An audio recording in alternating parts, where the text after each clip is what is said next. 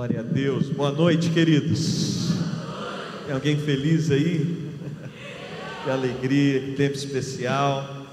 Muito bom nós estarmos juntos, feliz de poder conhecer essa casa. Seu pastor já tem me inspirado através de uma amizade, né, com o entusiasmo dele. Quando eu lembro dele, eu fico entusiasmado.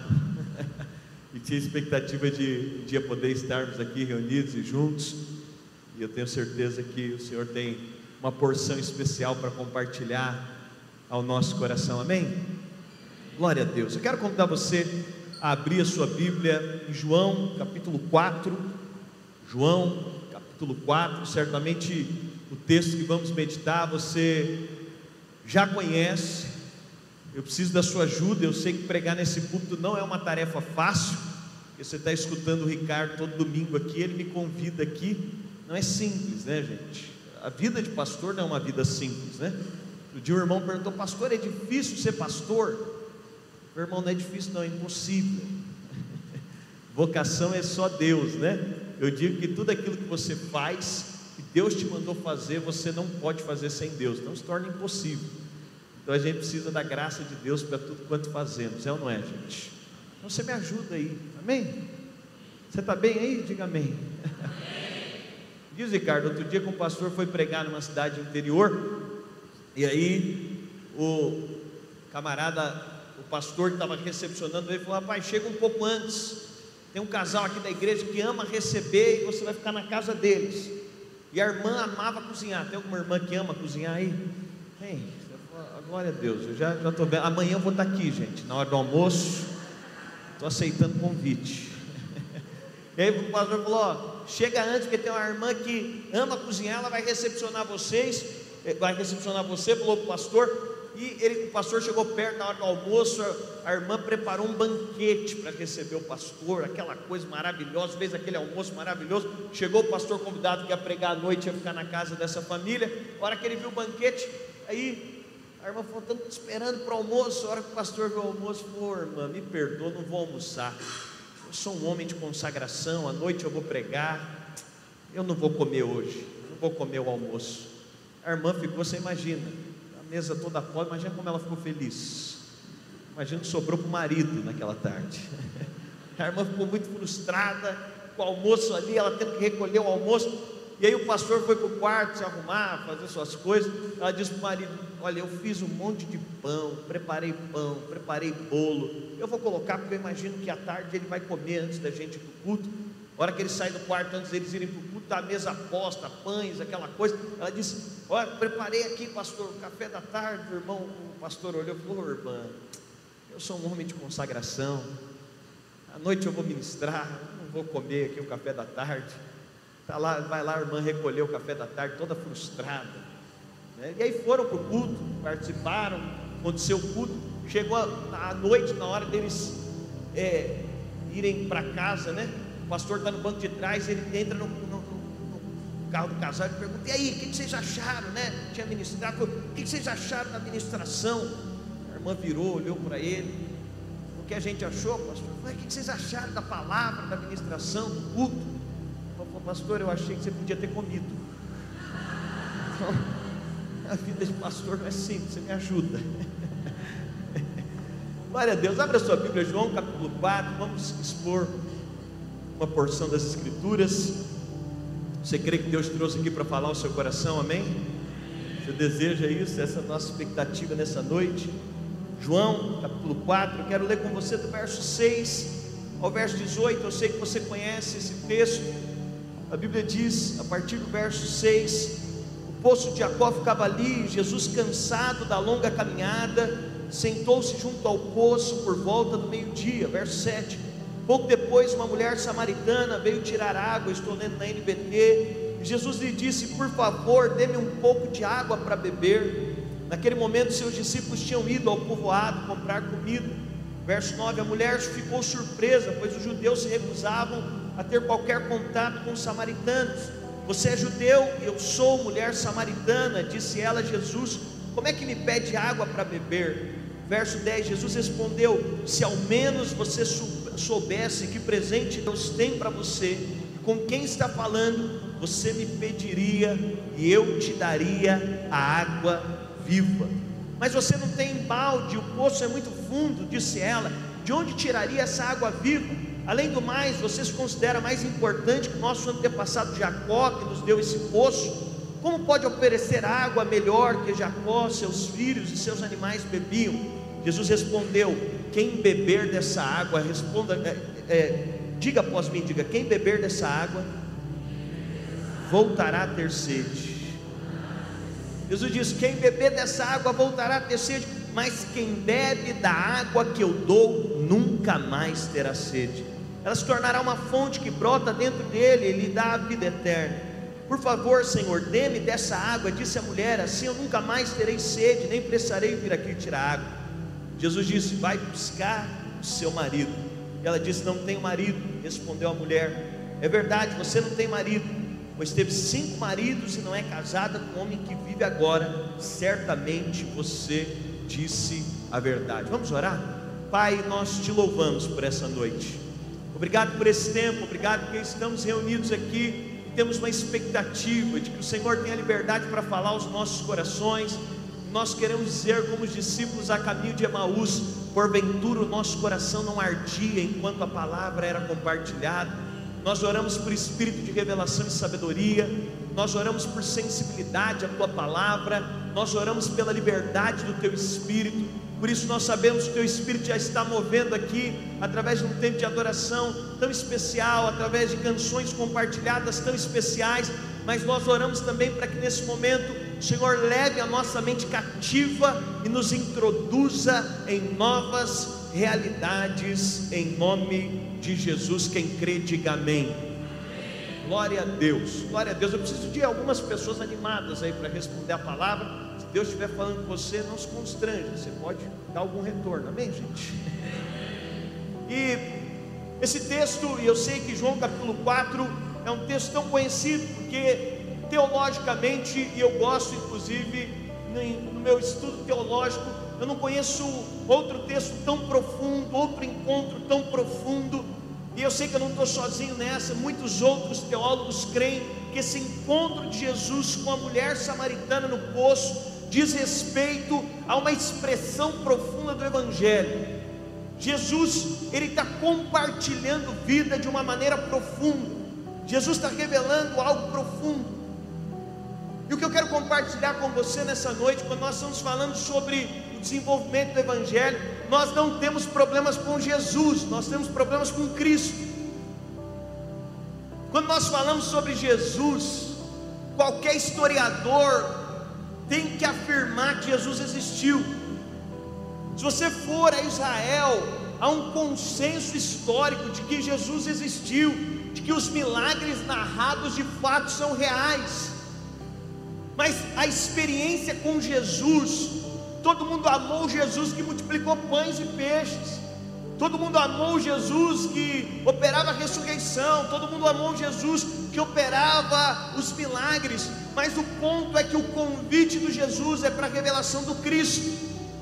A ofensa e o convite do Evangelho é que o conhecimento de Jesus possa nos levar à revelação do Cristo.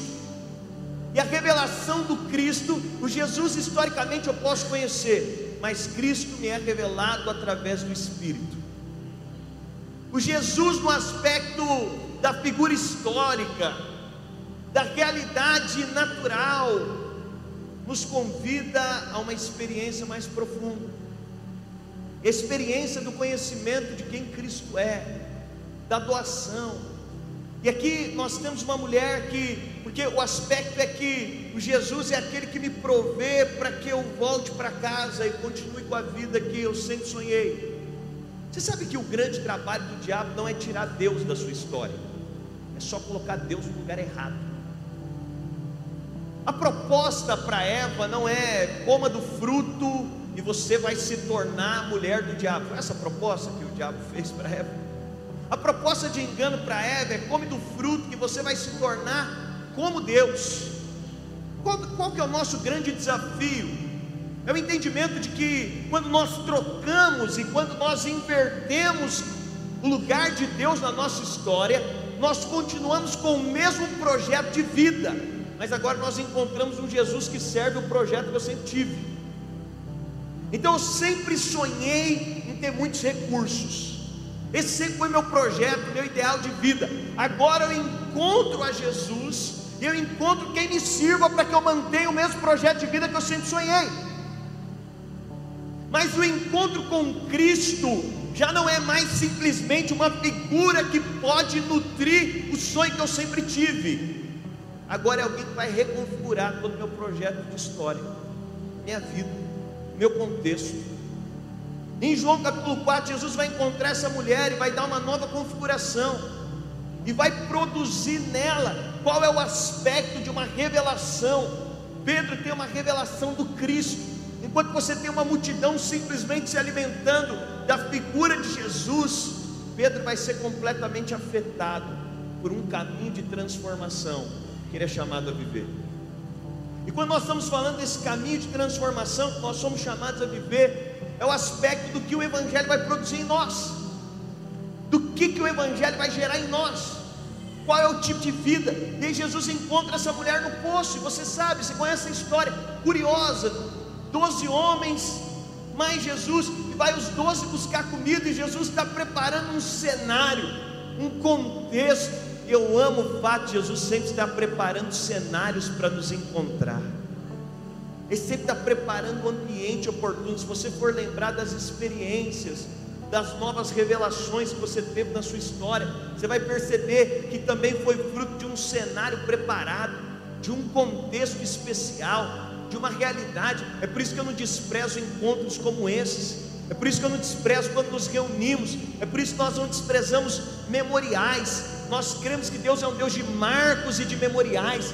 Por isso que nós não desprezamos quando nós nos reunimos, quando uma igreja se mobiliza, quando convidados vêm. Por quê? Porque Jesus, quando nós vemos a narrativa histórica, ele sempre está preparando cenários para nos introduzir numa revelação mais profunda cenários para revelar de forma mais profunda quem Ele é, cenários para uma descoberta mais profunda, cenários para uma revelação, e Jesus está preparando esse cenário para encontrar uma mulher, mas essa mulher ela tem uma expressão do que é a realidade humana. Ela vai manifestar aqui qual que é a necessidade que nós temos, como é o estilo de vida que vivemos. E Jesus vai dar uma resposta dentro do contexto de necessidade humana que temos. É tão interessante porque Jesus vai encontrar essa mulher e esse encontro profundo ele vai resultar em três coisas que o Evangelho nos proporciona.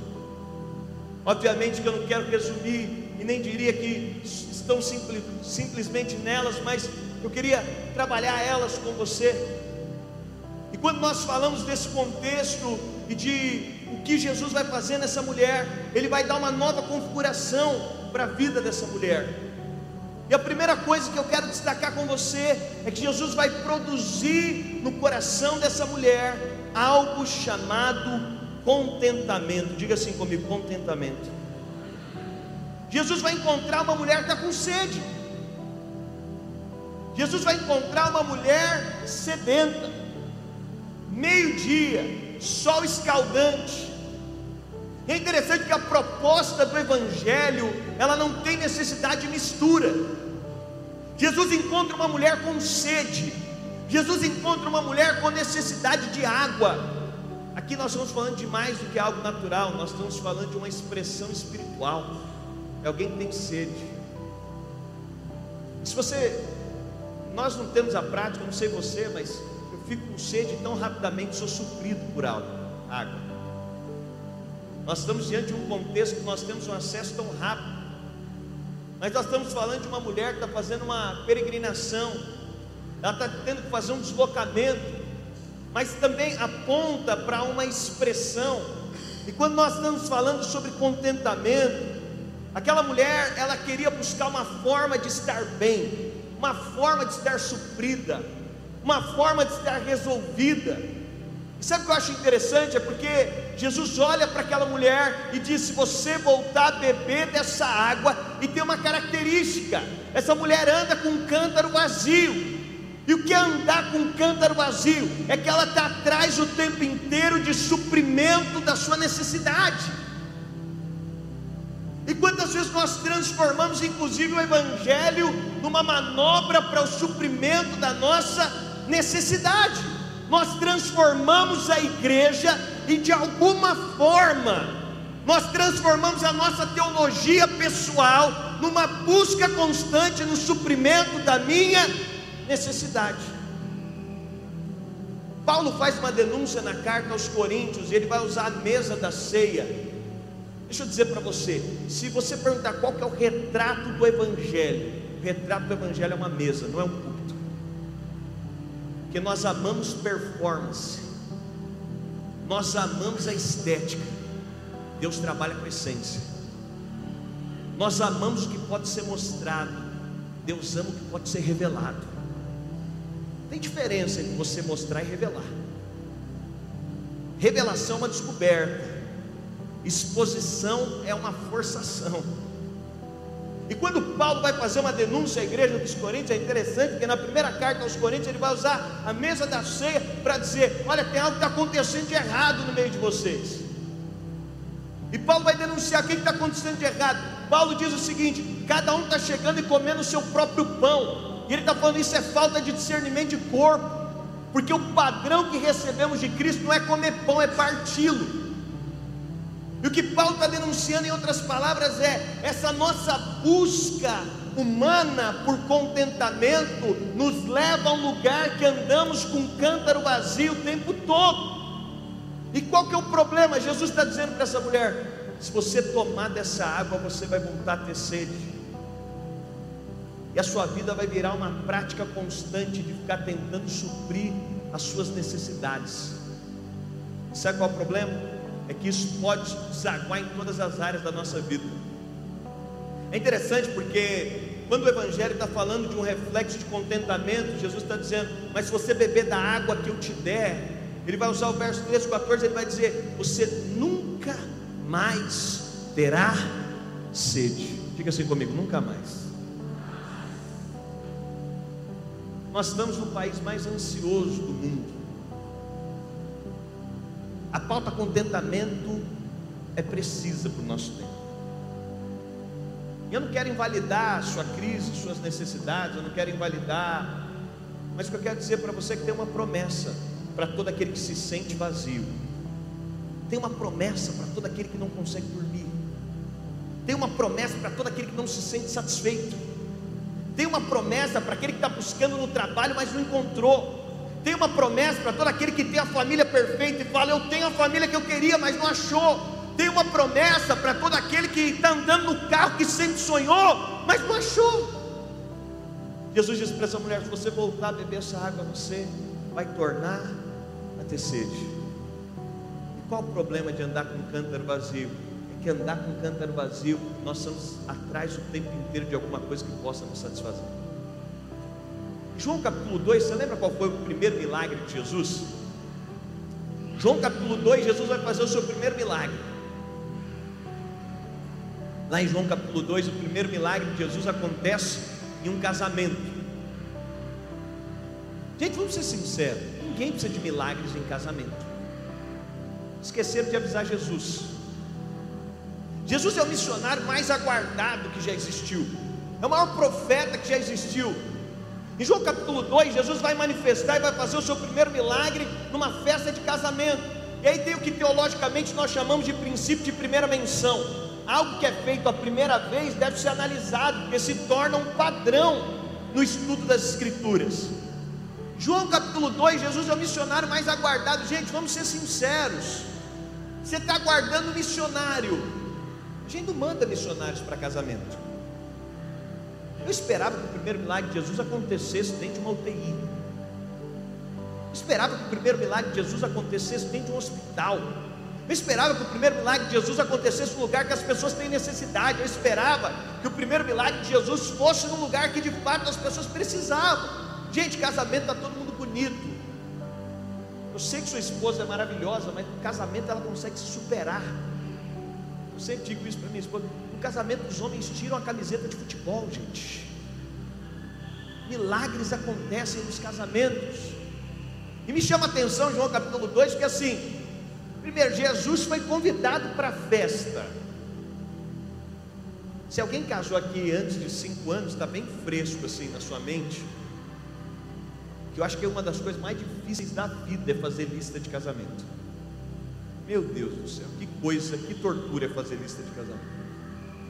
Seu pai lembra de um amigo que trabalhou com ele quando ele fazia Senai. Casamentos, assim, eles têm um poder de trazer a memória. E seu pai lembra desses amigos do Senai. Sua mãe lembra de quatro primas que ela tem no interior que você nem sabe se existe. Um casamento é uma coisa maravilhosa. Você sabe, eu já fiz muito casamento como pastor. Você vê de tudo em casamento, a família lembra. Esses dias eu fui num casamento, esses dias faz um tempo. Um casamento, é verdade isso. A mãe do noivo falsificou 150 convites. Foi o maior caos que eu já vi instalado no lugar. Tinha o dobro de pessoas, ela falsificou, ela mandou fazer na gráfica.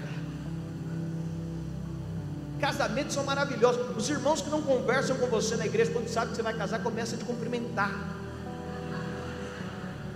É ou não é? Jesus é convidado com o seu time para um casamento. Já mostra que tipo de cara, que tipo de mensagem. Enquanto estão acostumados com os legalistas, Jesus vem participar da festa. Ele vem pular com a galera, ele vem estar envolvido, ele vem se importar. Mas por que o primeiro milagre num casamento? Porque o primeiro lugar, o milagre no lugar que as pessoas não precisam, é porque o casamento, na nossa cultura, você tem que concordar comigo, o lugar mais feliz que existe é o casamento. Onde você pagou mais caro para se vestir até hoje foi para casamento. Onde você se arrumou melhor é para casamento. Casamento está tudo legal, casamento a família está legal. Casamento, gente, quem se odeia está se abraçando. Casamento está tudo certo, o ambiente é propício, o ambiente é de alegria. Jesus vem, e aí alguém precisa de Ei Jesus, você está no endereço errado. Por que o primeiro milagre no casamento? Você já questionou isso? Por que o primeiro lugar, milagre no lugar mais feliz? E o nosso casamento é bacana, mas um casamento judeu, se você já participou, não tem um povo que sabe fazer festa melhor do que os judeus. Jesus está nesse ambiente, e ele está ali, eu fico imaginando que ele está sentado, e os discípulos estão ali, e Jesus está olhando e está dizendo: Esse é o ambiente mais feliz da terra. Jesus vem para fazer o primeiro milagre, não no ambiente mais triste, mas o mais feliz, não no ambiente mais deprimente, mas no mais alegre, não no ambiente com mais necessidade, mas com o ambiente com aparentemente sem necessidades. Eu penso que Jesus está sentado ali, e ele está dizendo para os discípulos: Esse é o ambiente mais feliz da terra.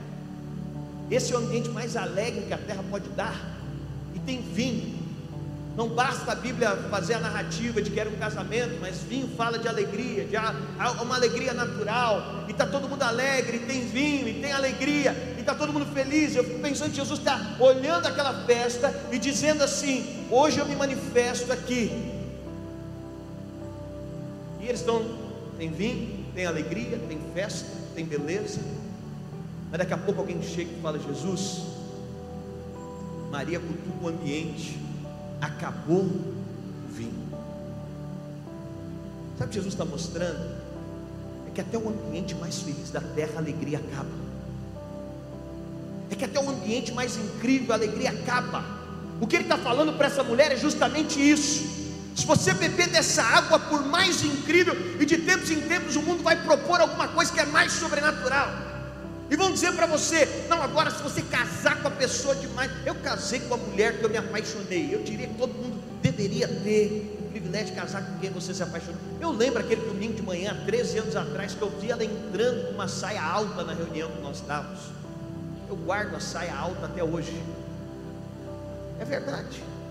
Que eu digo que eu não sei se me apaixonei por ela ou pela saia. Então, por via das dúvidas, se algum dia acontecer alguma coisa, a gente põe ela na saia de novo. Casei com a mulher que eu me apaixonei, que coisa maravilhosa. Mas o casamento simplesmente uma hora acaba o vinho. É demais ter filhos, é demais sonhar com isso, e talvez você está nessa luta, nessa busca, e alguém diz para você: ter filhos é demais. Eu tenho lá uma filha de 10 anos, que menina genial, que coisa maravilhosa, que coisa incrível. Talvez alguém te fale o que te falta é uma formação, depois uma pós-graduação. O que te falta é um reconhecimento. O que te falta é entrar numa concessionária e pegar o carro zero, tirar o plástico dele. Você sempre sonhou. Jesus está participando do ambiente mais alegre na vida de um casal. E Ele está dizendo: vai acabar o vinho. E acaba o vinho. E acaba. Agora Jesus então vai provocar um milagre seu primeiro milagre. E o primeiro milagre que Jesus vai fazer, ele diz: Olha, já que acabou a alegria da terra, eu vou dar a vocês. João é a carta que revela Jesus como Filho de Deus, o homem divino. Já que acabou a alegria que o mundo pode dar, eu vou levar vocês a experimentar uma alegria que o mundo não pode te dar.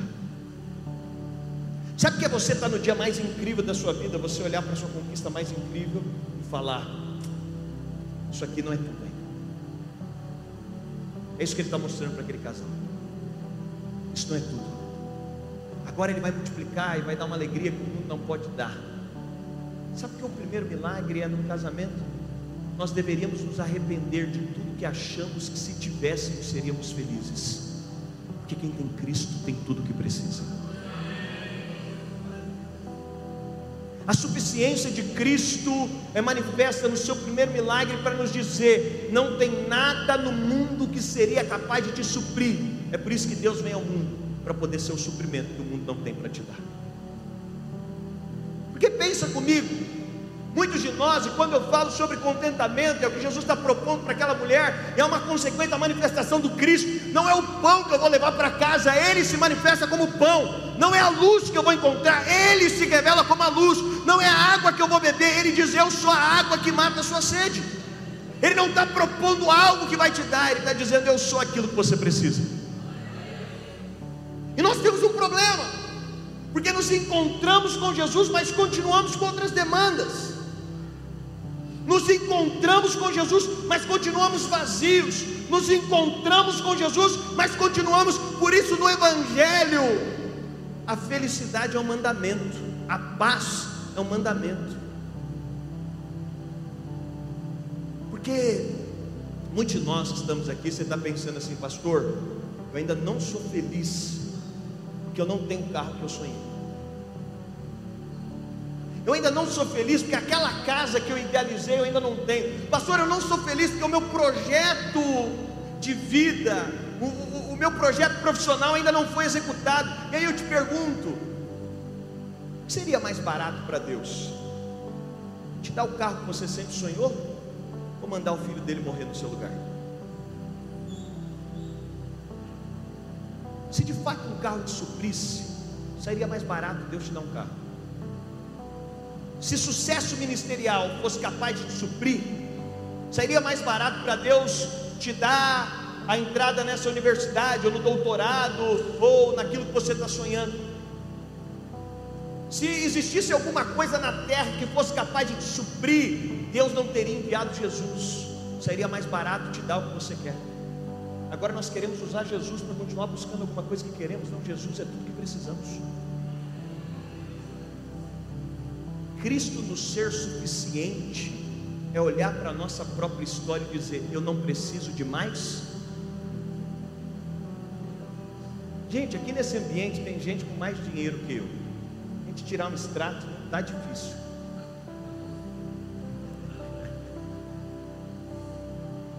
Aqui nesse ambiente tem gente mais capaz que eu. Eu gosto de estudar, de ter formações, mas eu imagino que tem pessoas aqui que têm mais formações que eu. Tem gente que lê mais livro que eu, com certeza aqui.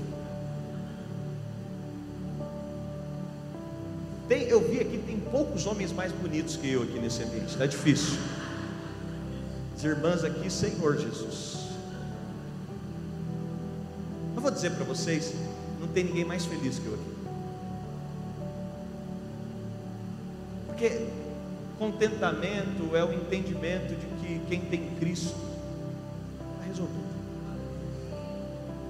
Eu já passei parte da minha vida achando, o dia que eu tiver tal coisa, o dia que eu tiver outra, o dia que eu tiver outra. Mas sabe, isso é uma busca atrás do vento, é correr atrás de nada.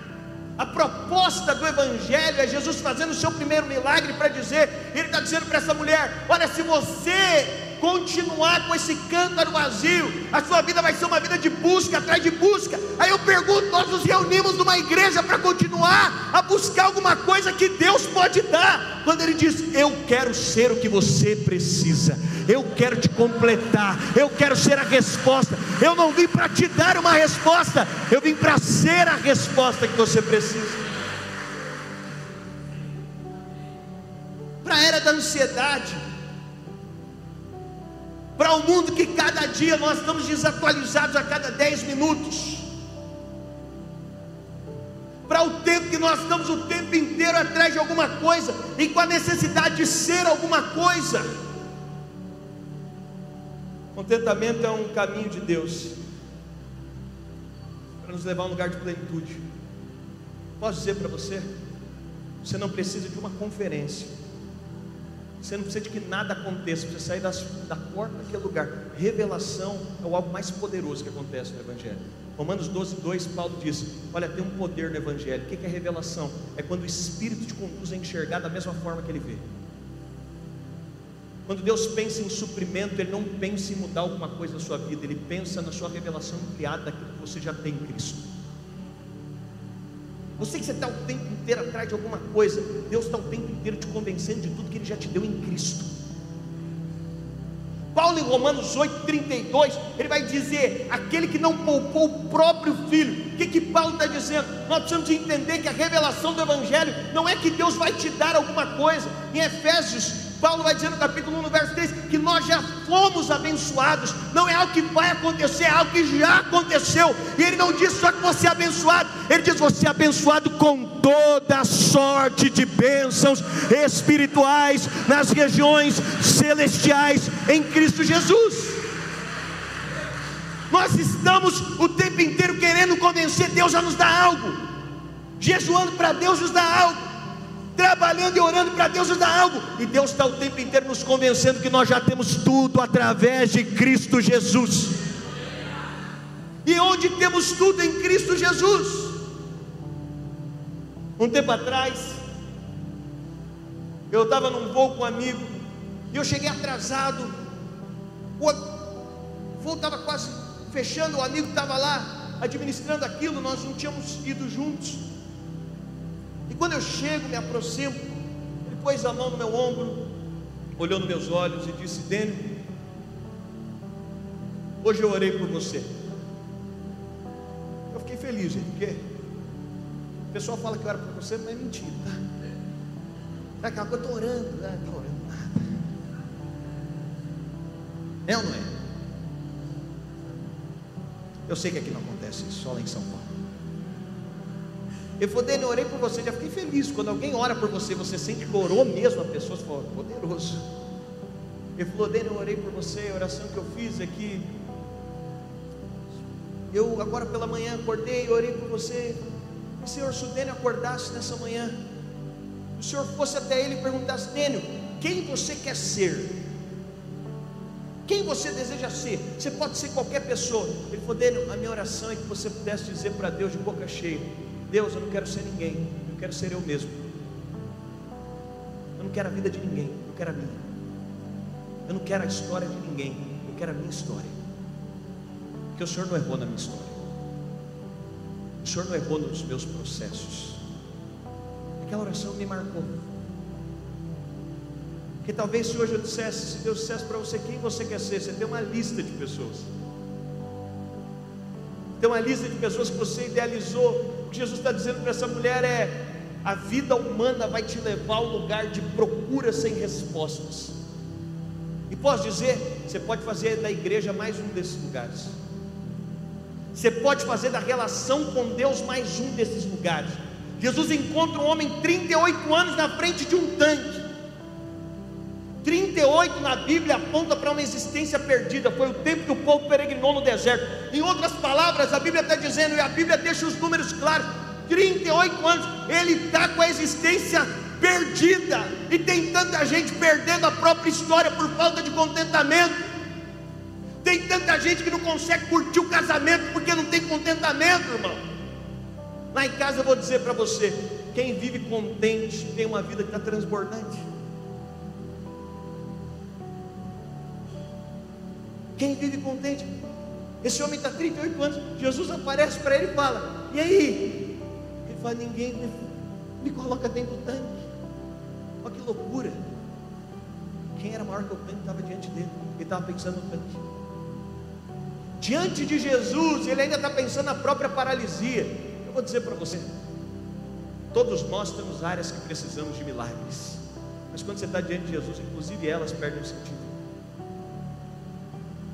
Porque num caminho velho, nós estamos o tempo inteiro pensando: se Jesus aparecer, o que, que eu posso pedir para Ele?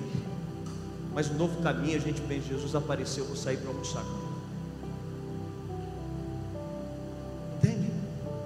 Porque a nossa vida não é sobre o trabalho que temos a fazer, é sobre a relação que temos a, a desenvolver. Você precisa entender que a maior riqueza da vida não é o que você tem, é quem você tem. Não importa o carro que você anda, importa quem está dentro do carro com você.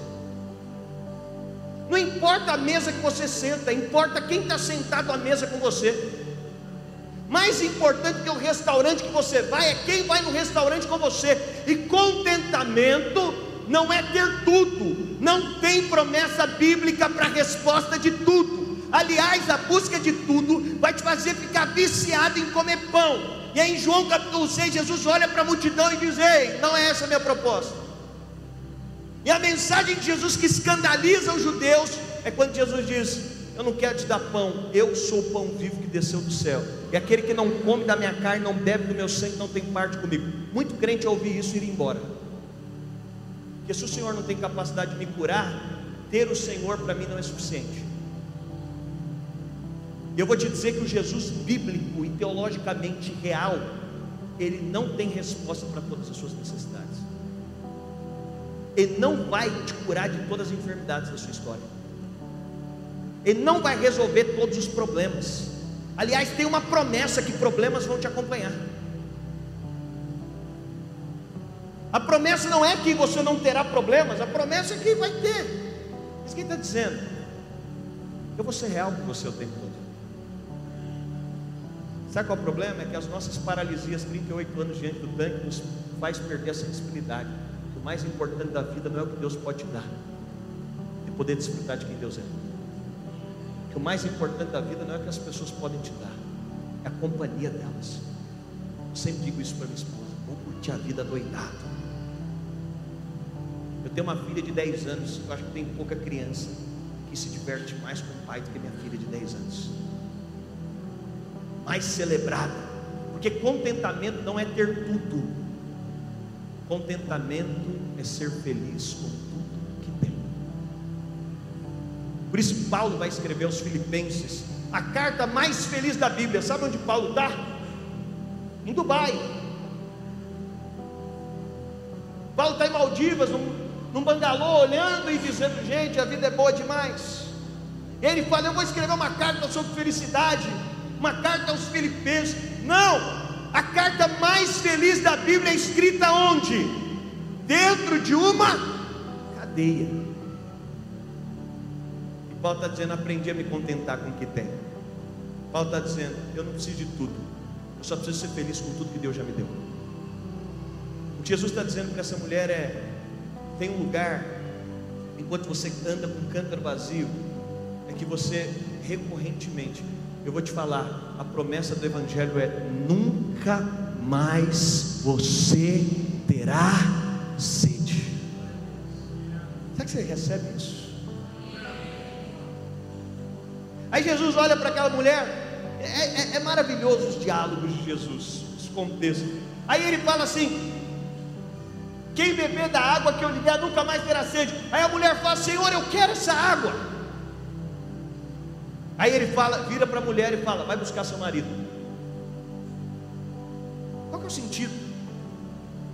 Ele está dizendo em outras palavras: olha, pré-condição para te dar água, vai buscar seu marido. Qual que é a resposta da mulher para Jesus? Eu não tenho marido. Aí Jesus falou: disseste bem, não tenho marido, que cinco maridos você teve.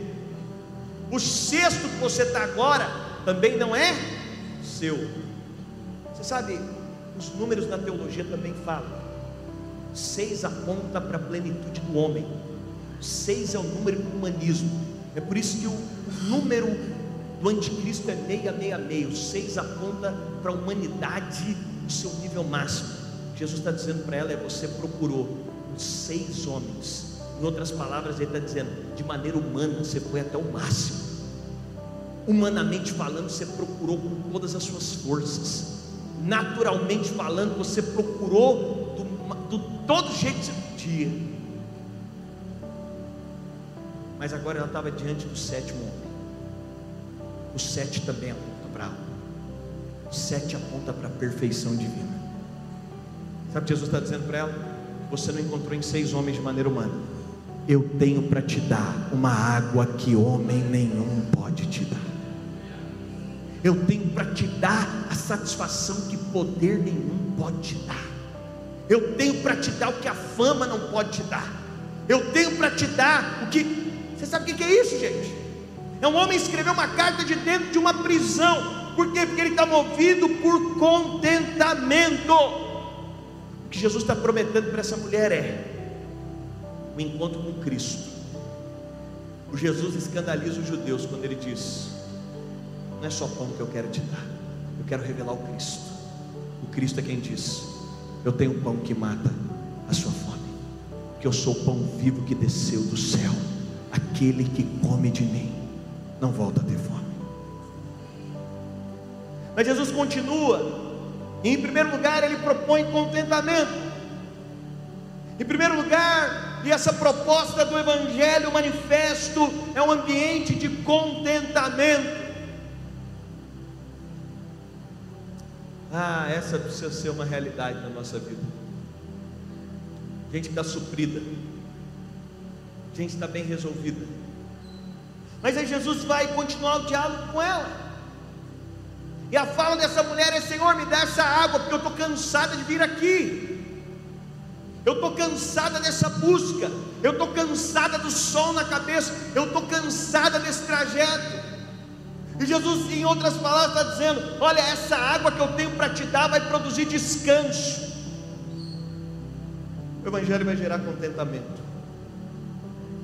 Esse encontro produz contentamento. Deixa eu dizer para você: você não precisa de mais nada do que você tem para ser a pessoa mais feliz que existe. Mais nada.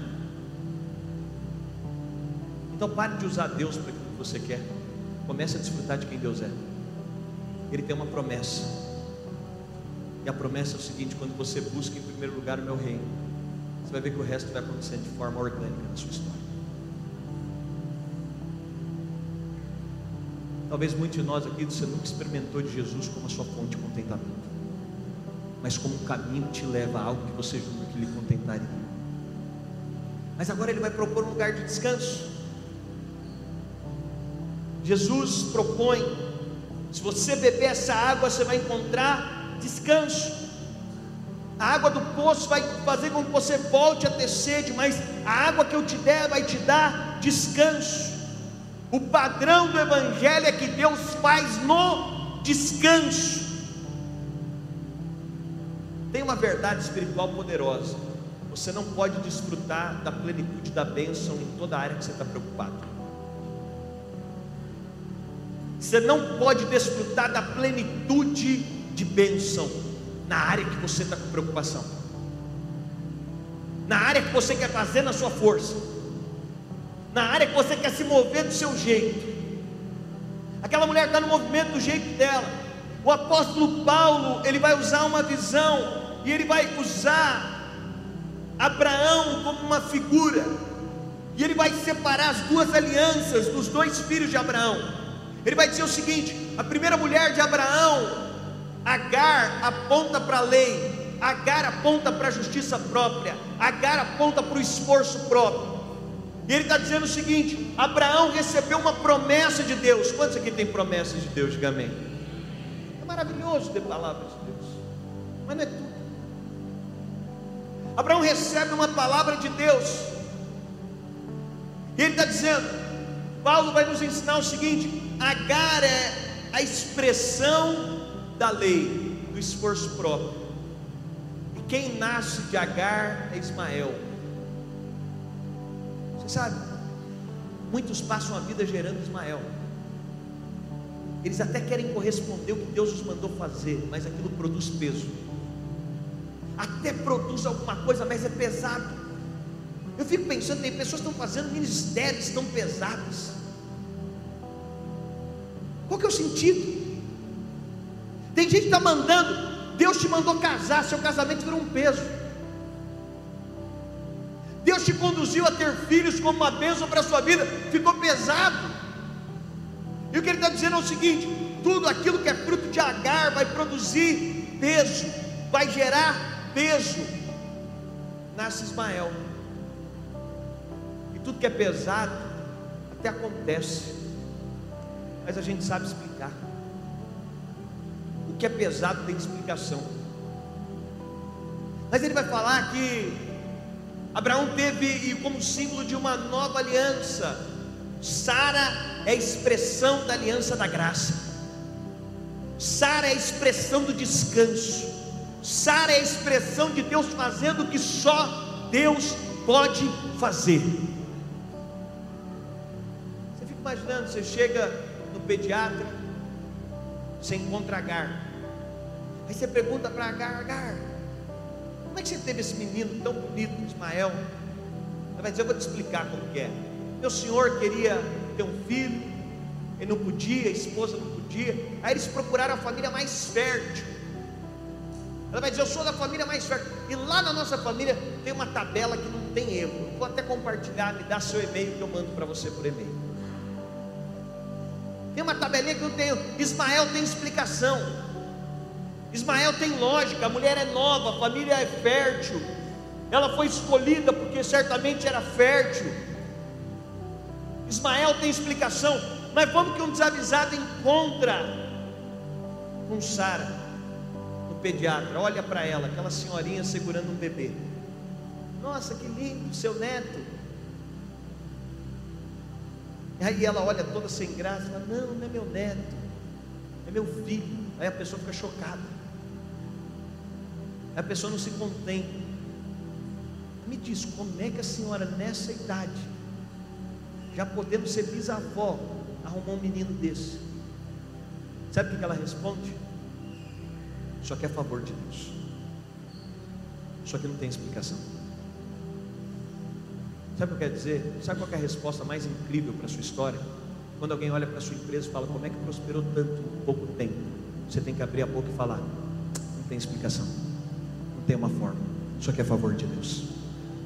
Quando alguém olha para a sua família e fala, por que, que seus filhos se tornaram isso? Você sabe, a graça de Deus não invalida o esforço, ela invalida o mérito. Você vai se esforçar, você vai dizer, eu até fiz, eu até trabalhei, mas o resultado obtive não foi fruto do meu trabalho. Isso aqui é graça de Deus. Isso aqui é favor de Deus. O que eu quero declarar sobre a sua vida é que você vai ter que olhar para a sua história e a resposta que você vai ter que dar. Isso aqui é fruto da graça e do favor de Deus. Isso aqui é fruto do cuidado de Deus. Isso aqui é fruto da bondade de Deus. A casa que eu tenho, o casamento que eu tenho, as finanças que eu tenho, a vida que eu tenho. Isso aqui é fruto do cuidado e da graça de Deus sobre a minha história. Esse é o descanso que Jesus está propondo para aquela mulher é: eu vou te levar para um lugar de descanso. Eu vou te levar para um lugar que você vai poder descansar. Enquanto eu estou fazendo, você está descansada. Nós temos um problema. Há muitas pessoas que estão morrendo com promessas de Deus nos braços. Deus te prometeu algo e aquilo está te matando. Em Êxodo capítulo 2, entra uma mulher na história, Joquebede, desconhecida, até que lançaram um funk dela agora. Lembra? Ô Joquebede. No final a gente pode fazendo apelo.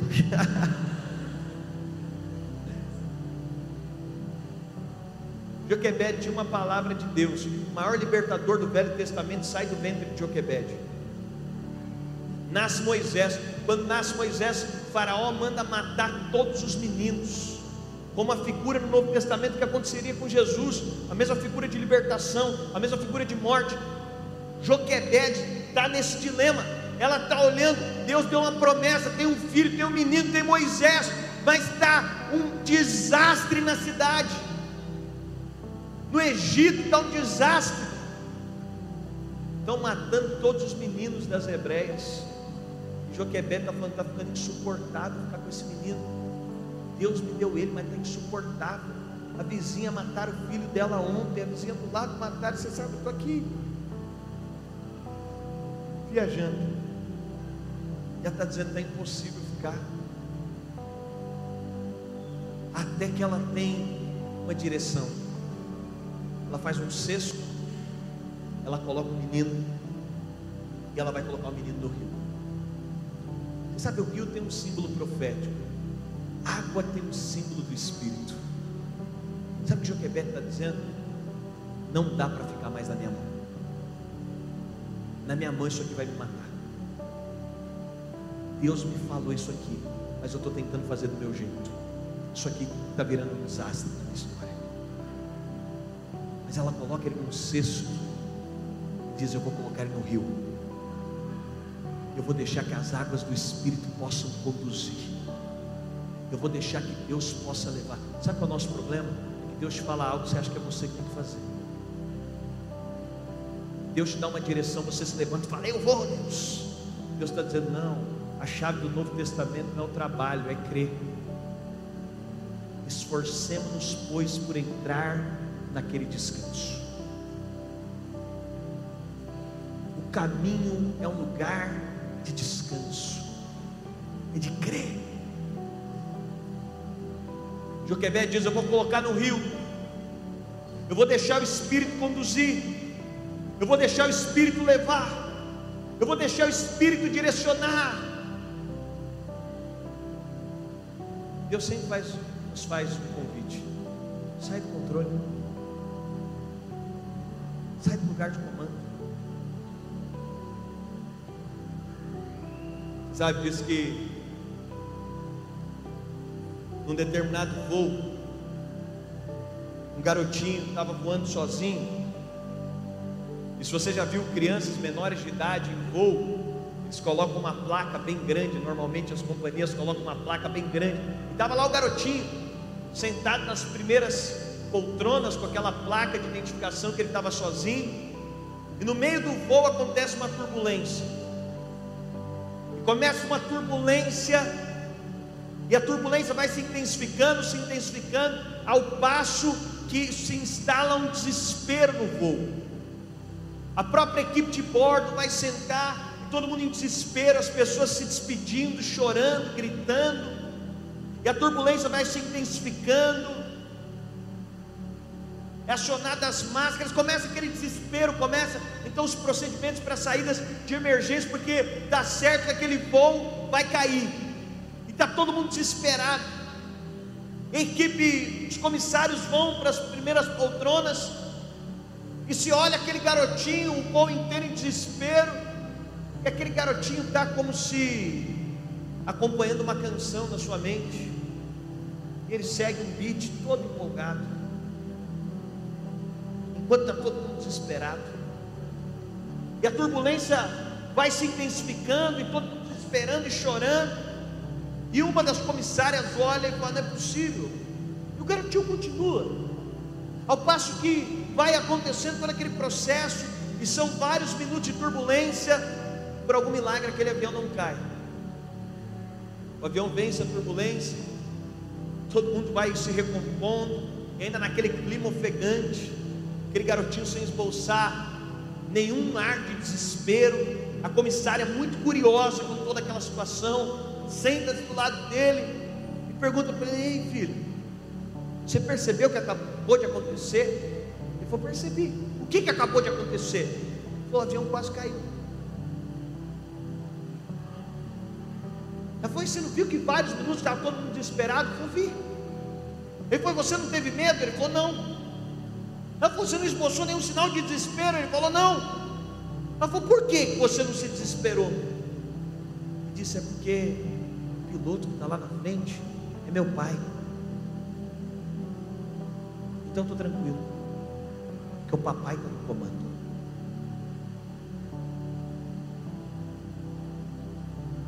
a maneira como nós reagimos às turbulências da vida expõe o nível de clareza que temos da paternidade de Deus. Tem um tipo de maturidade que nos mata. Jesus disse: se vocês não tiverem um coração como de criança, vocês não vão poder experimentar o reino. Não estou falando só de algo futuro, estou falando de um reino agora. Eu concluo e para a gente caminhar para encerrar o descanso. John Piper, de forma brilhante, esses dias fez uma provocação. E a provocação de Piper foi: por que Deus criou o sono? E talvez tenha outras pessoas como eu aqui que, se pudesse, nem dormiriam. E Piper faz a provocação teológica: por que Deus criou o sono? Eu quero ler para você um texto de dois minutos. Ele diz: por que Deus imaginou o sono? Ele nunca dorme, ele teve a ideia do nada. Deus criou o sono pensando nas suas criaturas terrenas, mas por quê? O Salmo 127, 2 diz: Inútil vos será levantar de madrugada, repousar tarde, comer o pão que penosamente grandeaste. Aos seus amados ele dá enquanto dorme. De acordo com esse texto, o sono é um dom de amor, é um dom que frequentemente desprezado pela labuta ansiosa. Um sono tranquilo é o oposto da ansiedade. Deus não quer que seus filhos sejam ansiosos, mas que confiem nele. Portanto, concluo que Deus criou o sono como um lembrete contínuo de que não deveríamos ficar ansiosos, mas descansar nele. Sono é um lembrete diário da parte de Deus de que não somos Deus. É certo que não dormita, nem dorme o guarda de Israel, Salmo 121, 4 mas Israel dormirá. Não somos Deus. Uma vez ao dia, Deus nos envia para a cama como paciente com a doença. A doença é a tendência crônica de pensar que estamos no controle e que nosso trabalho é indispensável. Para nos curar dessa doença, Deus nos transforma em sacos indefesos de areia uma vez ao dia. Quão humilhante ao executivo corporativo autossuficiente ter que entregar, entregar todo o controle e ficar tão mole quanto um lactante todo dia. E Piper conclui: o sono é uma parábola que Deus é Deus e nós meros homens. Deus cuida do mundo numa boa, enquanto o hemisfério dorme. O sono é como um disco quebrado que toca a mesma mensagem todos os dias. O homem não é soberano, o homem não é soberano, o homem não é soberano. Não deixe que a lição se perca em você. Deus quer que confiemos nele como um grande trabalhador que nunca se cansa e nunca dorme. Ele não fica impressionado com as nossas noites acordados, nem quando madrugamos cedo mas ele se deleita com a confiança tranquila que lança toda a ansiedade nele e dorme. Deus não se impressiona com o nosso trabalho. O que ele está dizendo para essa mulher é, pelo contrário, eu vou te levar para um lugar de descanso. Deixa eu falar, se no seu evangelho você não experimenta descanso, tem alguma coisa errada se no seu cristianismo você não está sentado no lugar que Paulo propõe que nós estamos assentados com Cristo nas regiões celestiais. O sacerdócio da velha aliança não podia sentar, não tinha cadeira dentro do templo. O tabernáculo não vinha com cadeira, porque o sacerdócio não podia sentar. O sacerdote, ele tinha que trabalhar, ele estava em pé. Mas que nós estamos agora nós não estamos trabalhando, nós estamos assentados com Cristo nas regiões celestiais. Jesus está propondo para aquela mulher um símbolo de humanidade. Ele está vendo alguém cansado, trabalhando com a própria força, se esforçando de forma natural. E o convite dele é: eu tenho um lugar de descanso para você. Foi dito aqui: Vinde a mim, todos vós que estáis cansados e oprimidos, e eu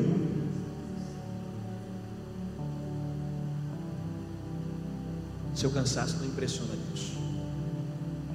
Sua preocupação com amanhã não impressiona Deus. O que move de fato é alguém que está descansado. Papai está no controle por isso eu estou descansado. Mas terceiro e último contexto e consequência que esse encontro com Jesus vai propiciar. É que ele diz para essa mulher: agora você vai se tornar uma fonte, agora você vai virar um canal. Como nós temos uma vida tão condicionada a andar com um cântaro vazio, essa, essa caneca é como um cântaro,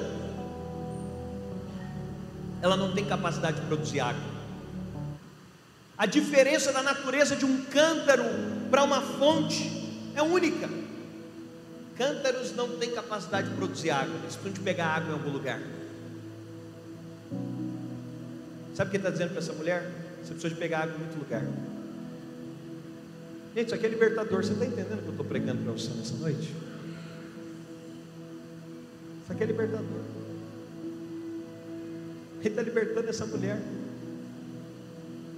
Ele está dizendo para essa mulher: pega todos os sonhos que você tinha, todos os projetos que você tinha, pega tudo que você estava buscando, pega tudo que você estava ansiando, pega tudo que era sua busca. Você encontrou algo que superou tudo. Isso aqui que eu estou te falando não é filosofia barata. Isso aqui que eu estou te falando não é um devaneio, não é mais uma ideia, é a mensagem do Evangelho. A mensagem do Evangelho não é o Cristo que vai te servir para que você conquiste alguma coisa. A mensagem do Evangelho não é volte para sua casa e agora Jesus vai realizar alguma coisa por você, ainda que Ele possa fazer. A mensagem do Evangelho é: encontrei a Jesus. É mais do que que eu precisava. Outro dia Deus estava falando de satisfação comigo, eu estava indo para uma, uma, pizzaria com os amigos, eu falei, Deus, me explica um pouco mais como é isso. Cheguei na pizzaria, pedimos pizza, comemos a pizza, sempre temos exagerado no grupo. E quando estava todo mundo satisfeito de pizza salgada, ele pediu mais uma pizza. E aí ficou aquele constrangimento do cara que pediu a mais e quer obrigar todo mundo a comer. Ele pediu uma mais, estava todo mundo extremamente satisfeito. Ele começou a forçar é, todo mundo: come mais um pouco, come mais um pouco. Todo mundo: não, não, não. Aí ele virou para mim: ninguém tocou na pizza que ele pediu. Todo mundo diz: eu estou satisfeito. Ele virou para mim e falou: o que vai acontecer agora? Ele pediu a pizza doce. Os ateus me expliquem isso. Não estava todo mundo satisfeito? Chegou a pizza doce, ele ofereceu a pizza doce. O que aconteceu? Todo mundo comeu a pizza doce. E aí o Espírito me ensinou sobre satisfação. Deus está falando em todo o tempo, né, gente? A pedagogia dele é maravilhosa. Ele diz nele: agrada-te do Senhor. O que é agradar-te do Senhor? É fazer dele a sua satisfação. Depois que eu comi a pizza salgada, eu fui embora para casa, eu estou satisfeito. Depois da pizza salgada, eu não estou mais atrás de satisfazer minha fome. Depois da pizza salgada, eu estou satisfeito, eu estou resolvido, eu estou legal. Eu posso ir embora, eu estou suprido. Mas ele tem uma promessa: agrada-te do Senhor. Ele diz: depois que você se satisfez do Senhor, você fez dele o seu prazer, e ele satisfará. Aí ele fala: quando você faz de mim o seu prazer, ele satisfará os desejos do seu. Para quem já está satisfeito. Para quem já está dizendo, Senhor, a vida que o Senhor me deu, já está maravilhosa. Encontrar o Senhor foi a coisa mais incrível da minha vida. Eu não preciso de tudo. Eu só quero que o Senhor me ensine a ser satisfeito com tudo que eu tenho. Eu já estou. Eu já caminhei no velho caminho. Que é você caminhar de alguma coisa. Mas sabe, o velho caminho propõe que nunca acaba. E sabe qual é o problema do velho caminho? É que você fica viciado em andar com cântaro por aí. Gente, gente que anda com cântaro cansa os ambientes. Conhece gente chata? Conhece? Gente que o tempo inteiro atrás das pessoas porque elas querem pegar alguma coisa. Elas vêm nessa igreja aqui, a hora que acabar o que elas acham que tinham que arrancar, elas vão encontrar outra igreja. Elas perderam a revelação da mesa. E quantas vezes isso acontece na nossa história? Nós só queremos. nós estamos atrás, é o tempo inteiro atrás de alguma coisa. Aquela mulher está o tempo inteiro atrás ela não é suprimento para ninguém. Você sabe quando Paulo faz, e eu concluo aqui, agora de verdade, pastor, para acabar, tem que falar três vezes que está acabando. Falta um, obrigado. Ainda bem que tem gente que gosta de mim aqui. Estou acabando. Quem me dá um minuto, gente? Um minuto. Faz assim, quem me dá um minuto? Um, dois, três, quatro.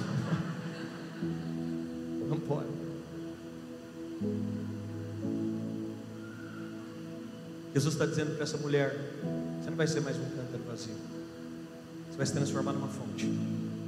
Sabe qual é a diferença? É que a natureza do cântaro precisa de alguém. Eu estava um tempo atrás orando, o Espírito me compartilhando isso. Eu estava com uma garrafa d'água. E Deus falou: Dele, você é um cântaro ou uma fonte? Eu falei: Uma fonte. Uma garrafa é um cântaro. Mas você sabe, teve uma fonte que alimentou ela de água. Lá em São Paulo, normalmente a água vem de Atibaia. Alguém já teve a brilhante ideia de pegar uma garrafa d'água e dizer: Gente, deve estar faltando água na fonte. Eu vou lá devolver, você já viu? Uma ONG que devolve águas na fonte, conhece? Sabe por quê? Porque fontes não precisam de água. Deus me disse, Daniel, eu coloquei uma fonte em você, certo? Certo. Então por que você tem expectativa que alguém ainda coloque água em você? Quem é fonte não tem expectativa que alguém coloque água nele. Ele está procurando em quem eu vou colocar. A vida dele já não é mais uma busca de que alguém coloque água em mim. Eu viro a cura da vida dos outros. Sabe qual é o nosso problema? Você chega numa reunião dessa perguntando: quem vai profetizar para mim hoje? Quem vai orar para mim? Quem vai resolver meu problema? Porque a gente ainda canta. Quando você vira fonte, você fala: quem que eu vou abençoar hoje? Vou ser um canal na vida de quem? Eu vou liberar palavras para quem? Aí sua vida já não é baseada na expectativa de ninguém. Aí você fala, pastor, aí você vira independente desse jeito. Não, pelo contrário. Você passa a ter e se conectar com as pessoas da forma que Deus sempre planejou que fosse. Um tempo atrás, cara, eu encontrei um irmão que estava sumido da igreja. Meu irmão, você está sumido. Aí ele falou assim para mim, pastor, meu líder no pequeno grupo não me liga. Eu sei que aqui não tem esses irmãos. Aí eu, como pastor, ele falou: É, não estou indo, pastor, meu líder não me liga. Aí eu fui lá reclamar com o líder. falei, irmão, fulano quando não está vindo, você não liga para ele. Ele virou para mim e falou, pastor, mas ele também não me liga. Gostei dessa resposta. Gostei porque até quando nós vamos fazer uma igreja de gente infantilizada? Até quando nós vamos ouvir a mensagem do Evangelho e continuar com um cântaro atormentando todo mundo? Eu voltei e falei, irmão, você não acha que Deus colocou uma fonte dentro de você? Você não acha que você pode dar outras respostas? Aqui eu não quero propor que um líder não ligue para alguém, eu só quero propor o seguinte: a gente pode crescer. Jesus está dizendo para essa mulher: até hoje você arrancou tudo da vida de todo mundo, mas Cristo não é visto enquanto você está tomando algo de alguém, Cristo é visto quando você está colocando algo na vida de alguém. Jesus não é visto naquilo que você recebe, Ele é visto naquilo que você dá. Quer revelar Jesus? Comece a orar para você dar. Tem gente que oração é só pedindo, até para com Deus. Saber que você está na mesa de Deus, você pode dar algo para Deus. Você pode entregar algo para Deus. Você pode dar para os seus irmãos. Cristo não é visto. E aí, aos Coríntios, Paulo está dizendo que tem um problema, porque vocês só estão comendo pão. E nós criamos uma mentalidade do velho Adão. O velho Adão no Éden, o que, que ele fez? O primeiro Adão, quando ele viu o fruto, que ele, ele pegou e comeu. Porque o espírito velho Adão come o que tem pela frente, no sentido espiritual. Ele só quer o benefício próprio o tempo todo. Mas Paulo vai dizer aos Coríntios: o perfil do Adão, o padrão do Adão perfeito, é que ele está sentado na mesa, ele pega o pão, dá graças e faz o que? Parte. Porque o padrão de Cristo é que ele nunca come sem partir, porque ele nunca está pensando primeiro em si, ele sempre está olhando para o outro. e sempre está enxergando como que eu posso servir ao outro. Ele está dizendo para essa mulher: você vai se transformar numa fonte, sua história vai virar uma fonte. Terceira vez.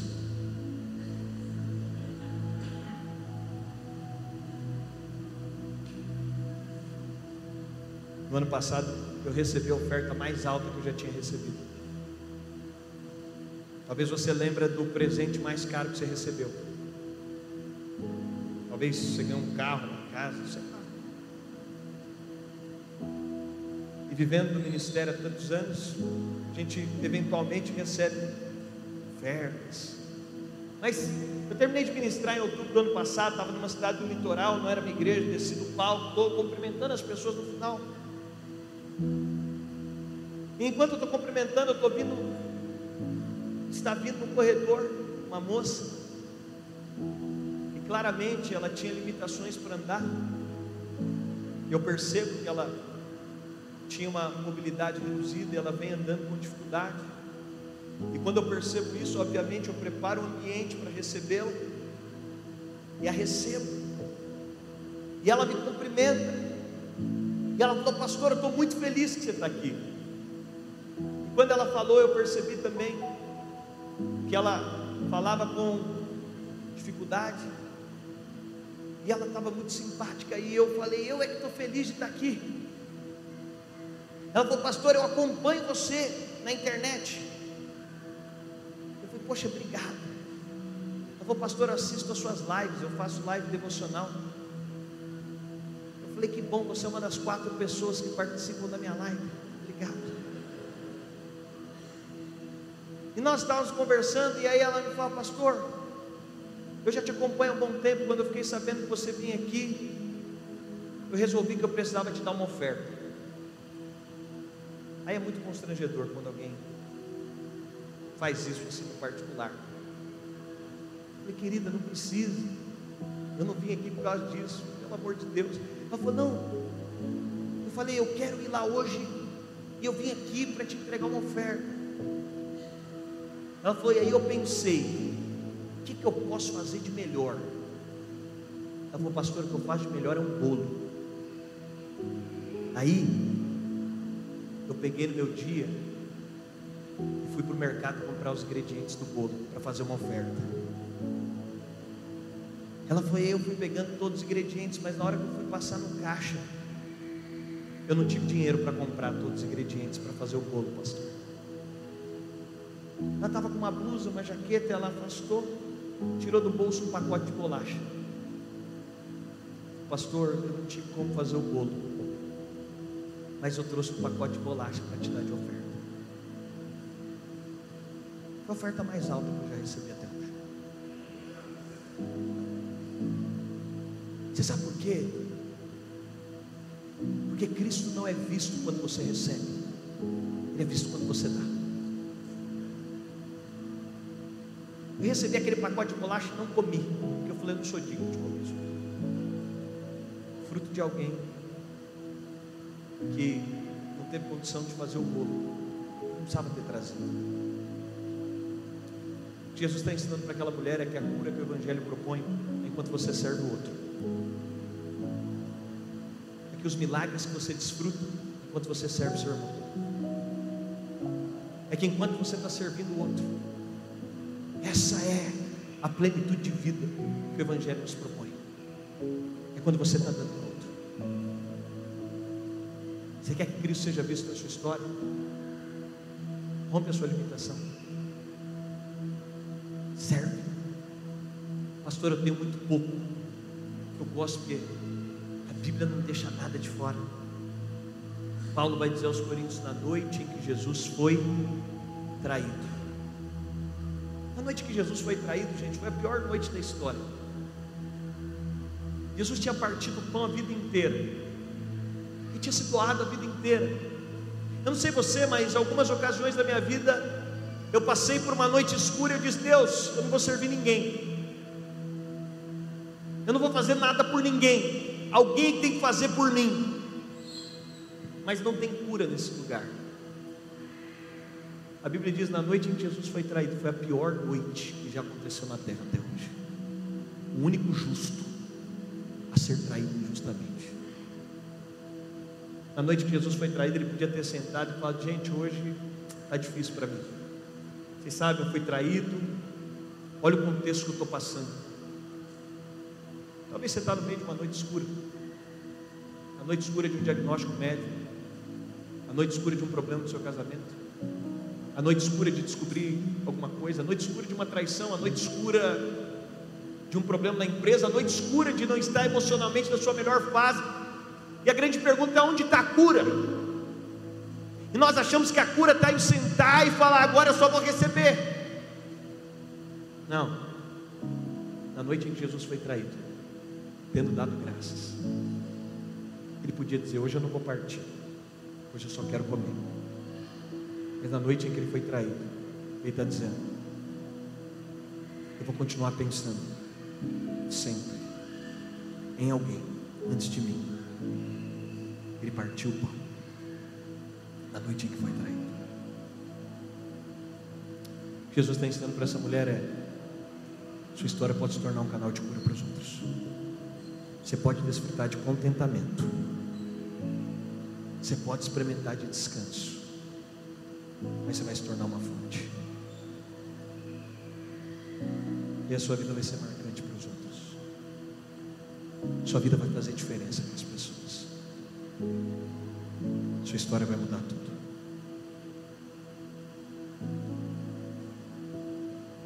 Aquela mulher volta para a cidade. O que acontece é que ela volta para Jesus, uma cidade inteira que agora, de um cântaro vazio, ela se transformou numa fonte.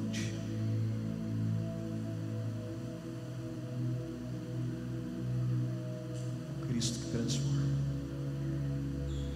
nos enche de alegria. Quero orar com você. Você pode só estender as suas mãos onde você está.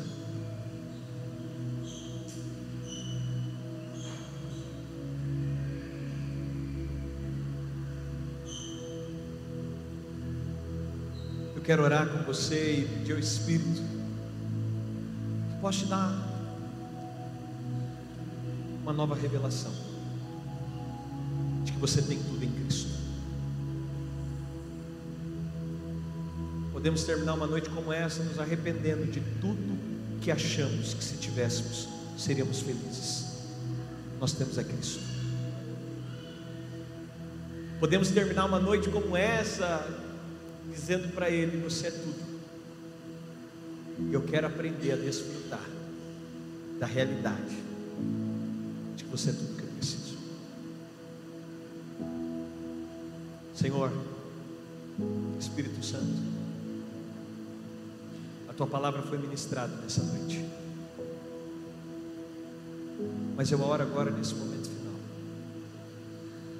Aumenta a tua presença nesse auditório. Vamos lá, Espírito Santo. Vamos lá, Espírito Santo.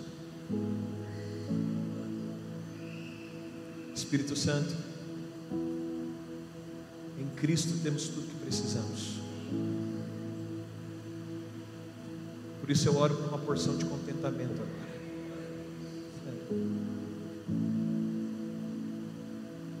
Que os diplomas não podem nos dar que o status social não pode nos dar. Nós encontramos em você. Nos perdoa das nossas buscas vazias. Nos perdoa de como, como aquela mulher, incansavelmente estamos procurando nos homens alguma coisa que possa nos suprir. Vamos lá. Por instantes você pode, com as suas próprias palavras, diminua tudo que você busca. Ah, aquela mulher buscava homens, mas nós temos as nossas buscas. Nós renunciamos às nossas buscas. Eu oro por uma porção de contentamento que é desfrutada em você, só em você. com suas mãos estendidas e com as suas próprias palavras, vamos lá, renuncie os homens que você busca. Você sabe, isso não é literal. Os homens que buscamos e por seis vezes buscamos, aponta para aquilo que insistimos que nos traria satisfação. Jesus, você é a nossa satisfação. Você é o nosso prazer. Nós não queremos falar disso para a boca para fora. Eu oro por experiências agora, por olhos abertos, por revelação. Por isso, tira pessoas agora da mais profunda tristeza. É o Evangelho que tira. A mensagem do Evangelho. Eu creio que essa é a mensagem mais poderosa que existe. A suficiência de Cristo. Tira pessoas agora da mais profunda depressão. Vamos lá, Espírito Santo. Vamos lá, Espírito. Você pode só estender as suas mãos. Eu não vim ao lugar errado. Eu creio que a palavra produz uma plataforma. O Espírito paira sobre a face das águas. Uma palavra liberada. Por isso que eu sinto te declarar nessa noite. É que o Senhor está tirando pessoas de tristezas recorrentes aqui. Vamos lá agora. Se você pode com a sua boca, e se você sente declarar, declare isso para Ele: Você é tudo que eu preciso. Me perdoa quando eu estou buscando no poço. Você está diante do poço. Você é maior que o poço. Você está diante do sétimo homem, um homem perfeito. É. Por isso começa a sentir. Eu profetizo agora que o seu corpo receba sinais. Vamos, Espírito Santo, nos quatro cantos desse ambiente. Eu vejo no meu espírito como uma mão que está tirando pessoas de um afogamento. Tem pessoas que estão se sentindo afogadas na sua história.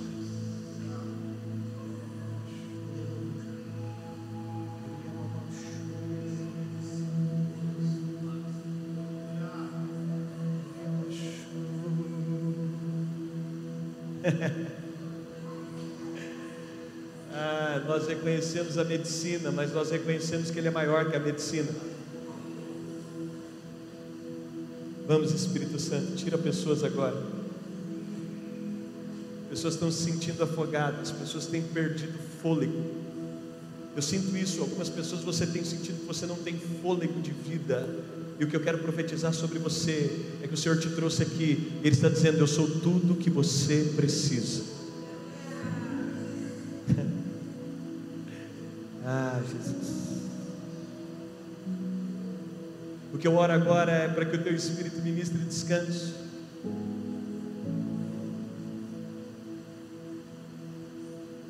Nós te entregamos agora o nosso cansaço.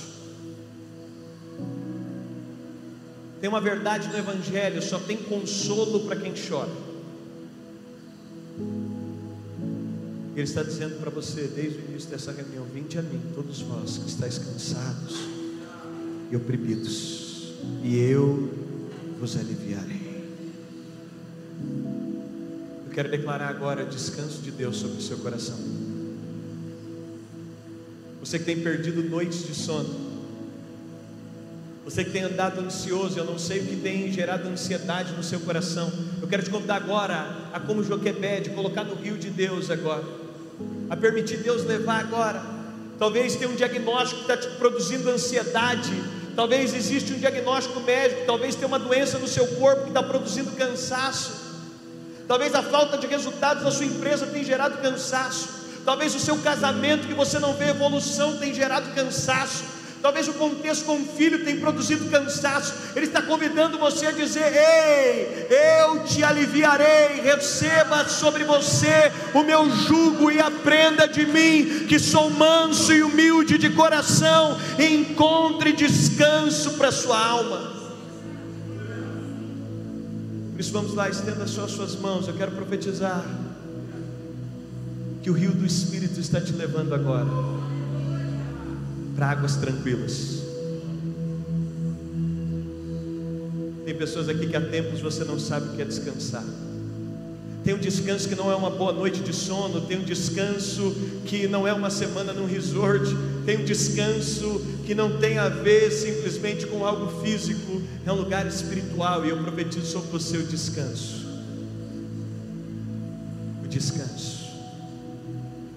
A promessa da tua paz agora. Profetizo, começa a receber paz sobre o teu coração. Comece a receber paz sobre o teu coração, a paz que excede a todo entendimento. Eu sei que a sua mente está relutando agora, dizendo: Como eu posso ter paz se saindo por aquela porta, entrando no meu carro, as coisas vão continuar iguais? É, ele não tem promessa de resolução de todos os problemas, ele tem a promessa de ser a companhia para todo o contexto. Por isso eu quero declarar que você não vai ser escravizado correndo atrás de pão, correndo atrás da resolução. Você tem algo maior que a resolução do seu problema. É o Cristo que te traz descanso. Papai está no controle. E eu declaro com você, Romanos capítulo 8, verso 15: E não recebemos o espírito de escravidão para estar outra vez com temor, não recebemos o espírito de escravidão para estar outra vez com medo, então eu quero dar uma mensagem ao medo, ao medo que está no seu coração, ao medo que está na sua casa. Nós não recebemos o espírito de escravidão para estar outra vez com temor, mas nós recebemos o espírito de adoção de filhos, pelo qual nós clamamos: Abba, Vamos lá, diga para você mesmo: Papai está no controle. Diga para sua alma, como o salmista fazia, quieta-te, ó alma. Diga para sua alma, papai está no controle. Pode ter saído do seu controle, mas jamais saiu do controle do seu pai. Ah, o amor que lança fora todo medo. Mas que nos transforma em uma fonte por esse Espírito. Vamos lá. Essa reunião é tua. Vamos lá. Através da igreja, para que os principados pudessem enxergar a tua eterna bondade. Vamos lá. Em Apocalipse, o Senhor diz que o Senhor anda entre os candeeiros. Comece a passar agora. O teu Espírito que está em nós, que não vem de longe, que não precisa ser forçado, mas como uma fonte que o Senhor prometeu àquela mulher. Vamos lá, como uma fonte agora. Comece a fluir. Comece a fluir. E comece a fluir. E usa a nossa história. Usa a nossa vida. Eu quero profetizar sobre fontes que estavam entulhadas, que comecem a fluir. Fontes que pararam de jorrar, que comecem a fluir. O que eu profetizo é que a sua vida seja uma fonte que a sua história dê de beber a outros. Que a sua história seja um canal e uma resposta de Deus para os lugares que você está. É isso que eu declaro. Em nome do teu filho Jesus.